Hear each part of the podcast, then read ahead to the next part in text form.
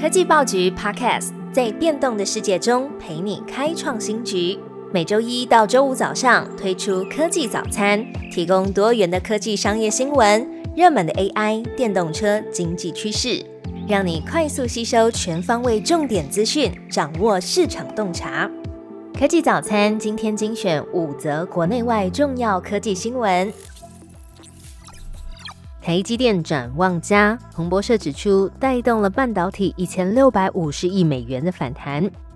台积电在上周的法说会公布二零二三第四季财报，如市场预期，释出了正面的讯息。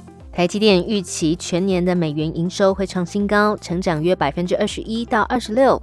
三纳米的贡献营收也渴望成长超过三倍。台积电美国存托凭证 ADR。飙涨了将近百分之十，是近两年来最高点。彭博社计算，台积电股价上涨也带动其他的供应商共同推动从美国到亚洲的半导体股票上涨约一千六百五十亿美元，凸显了智慧型手机晶片和运算需求在历经一年多的疫情萎靡之后，将会出现反弹的预期。不过，在海外布局，由于美国拨款不稳定，台积电表示。位在亚利桑那州的第二座晶圆厂，可能从原先预计的二零二六年延迟到二零二七或是二零二八年才会运作。下一则新闻：外商二零二三投资台湾超过一百一十二点五亿美元，创十六年来第三高。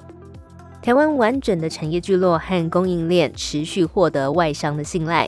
经济部表示，二零二三年包括微软、Google、酷鹏、ASML、新转银行等外商投资台湾超过一百一十二点五亿美元，创下十六年来的第三高纪录。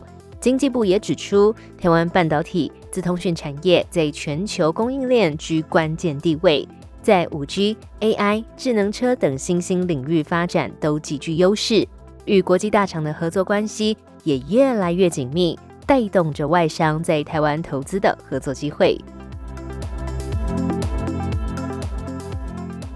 下一则消息，祖克伯指出，二零二四年底，Meta 将拥有三十五万张 NVIDIA 的 H 一百。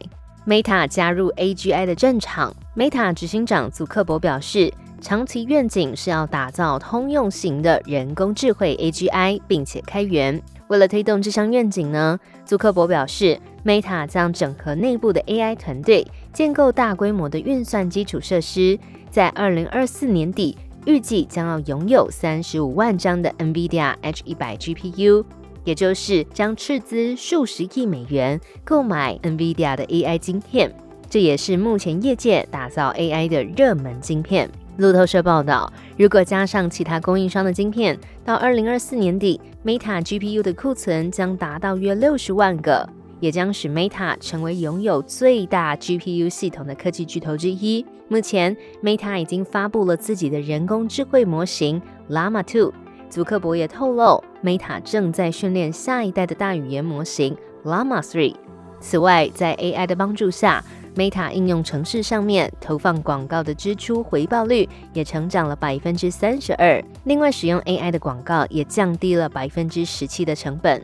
广告商在过去可能需要十五到三十个步骤来设定广告活动，现在只需要一键就能完成，帮助广告商更快的创建图像还有文本。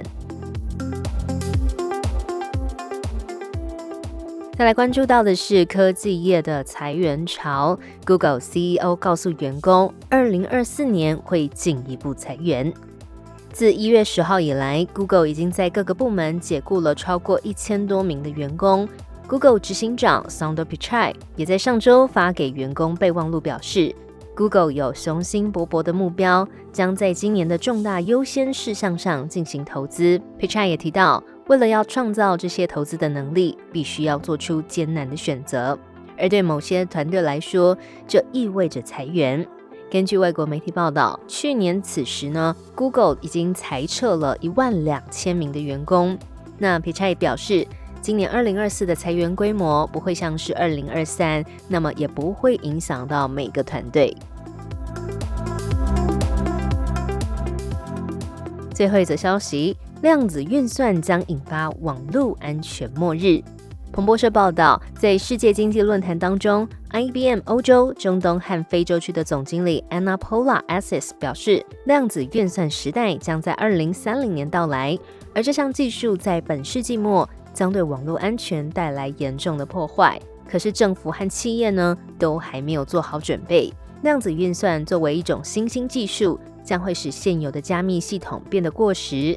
至于量子运算真的会引发网络安全末日吗？Axis 认为是会的。那么他也提出警告，目前各界呢对于这个即将来临的技术转变准备不足，需要采取行动以防范未来潜在的安全风险。最好听的科技新闻都在 Tag Orange，锁定科技早餐，为你快速补充营养知识，活力开启新的一天。